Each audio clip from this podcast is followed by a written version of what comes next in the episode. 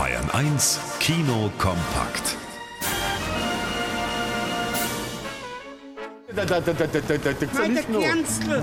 Hallo. Hallo. Sind Sie der Gernstl? Ja, genau. Durch Bayern und die Welt mit dem roten Bus fahren und fast überall erkannt werden. Das ist für Franz Xaver Gernstl mittlerweile ganz normal. Seit 40 Jahren gibt es eine BR-Fernsehsendung Gernstls Reisen, in der er auf die Menschen zugeht. Eher als guter Freund statt als klassischer Reporter. Aber dir geht's jetzt eigentlich ganz gut, ne? Das ist ja wirklich eine göttliche Ruhe da, gell?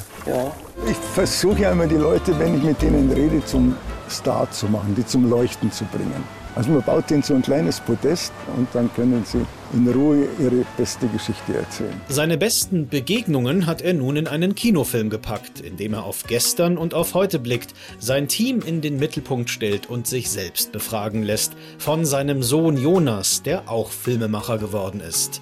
Herausgekommen ist eine sympathische Doku, Gernstls Reisen auf der Suche nach irgendwas, mit mancher Lebensweisheit und angenehm entschleunigt.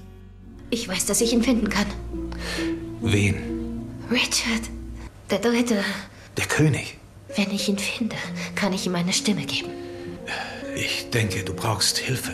Selbst ihr Ehemann erklärte sie für verrückt, aber Hobbyhistorikerin Philippa Langley ließ nicht locker.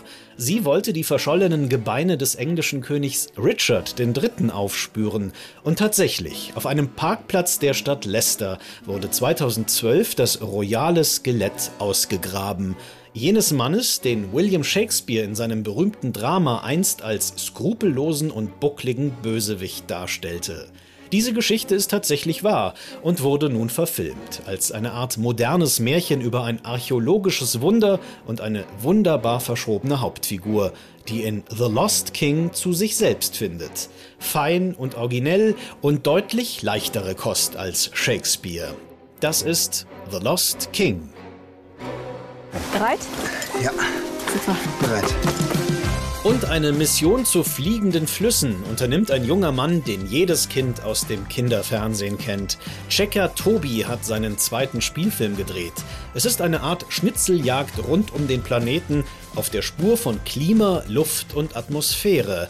Denn die Gefahr ist groß. Unsere Welt ist so fragil und so schön und wenn man dann an den Orten ist, wo man weiß, da findet die Zerstörung statt, dann macht das nochmal extra was mit einem. Mit mir zumindest. Von der Höhle in Vietnam bis in den Amazonas-Urwald. Der dokumentarische Film hat was von Erdkunde und Biounterricht, aber in unterhaltsam. Und Erwachsene können auch staunen bei Checker Tobi und die Reise zu den fliegenden Flüssen. Daniel Ronell, Bayern 1.